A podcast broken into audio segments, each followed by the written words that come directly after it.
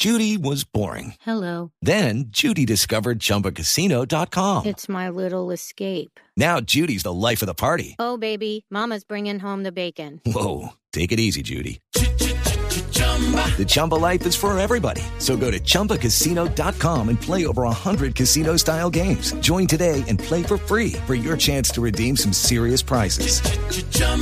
ChumbaCasino.com.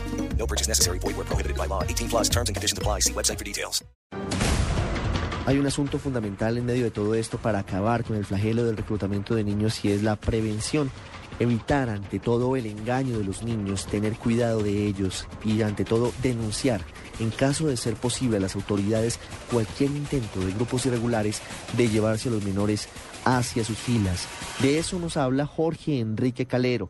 Él es defensor delegado para la prevención de riesgos de violaciones de derechos humanos y derecho internacional humanitario. Los niños, niñas y adolescentes en Colombia continúan expuestos a la criminal práctica del reclutamiento y uso ilícito por parte de los grupos armados ilegales. Es un delito. Y cuando la víctima es menor de 15 años, un crimen de guerra. La Defensoría del Pueblo, por medio del sistema de alertas tempranas, SAT, adelanta una labor de monitoreo de las dinámicas del conflicto armado y ha identificado escenarios de riesgos en el periodo septiembre de 2012 a agosto de 2013, la Defensoría del Pueblo ha advertido 63 situaciones de riesgo de violaciones masivas de los derechos humanos. De estas, en el 76%, esto es en 48 casos, se ha informado a las autoridades competentes ¿En qué zona del país se presenta con mayor frecuencia estas situaciones de riesgo?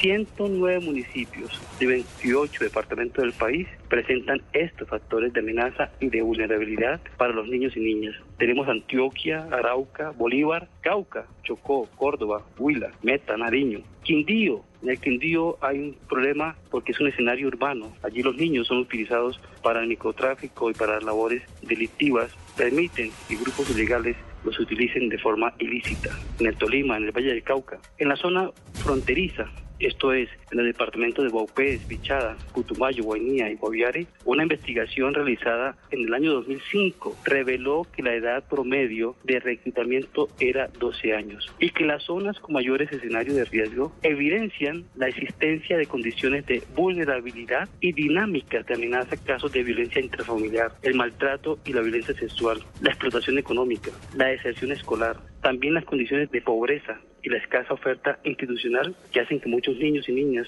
sean seducidos o sean vinculados a la fuerza a estas filas de los grupos ilegales. Es urgente el diseño de planes de prevención, de reclutamiento, que sean efectivos y que garanticen entornos y mecanismos de protección en los niveles institucional, comunitario y familiar, y el fortalecimiento de las unidades de, de investigación judicial que aseguren el castigo de los presuntos responsables de esta conducta punible. En Cauca, Putumayo y Arauca se han presentado los casos más relevantes de reclutamiento. Allí los niños y niñas indígenas son presionados a vincularse a los grupos ilegales.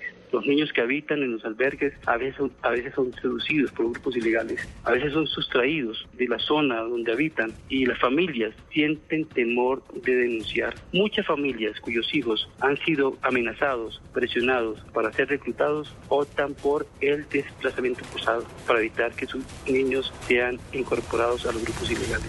Una pausa y ya regresamos al radar.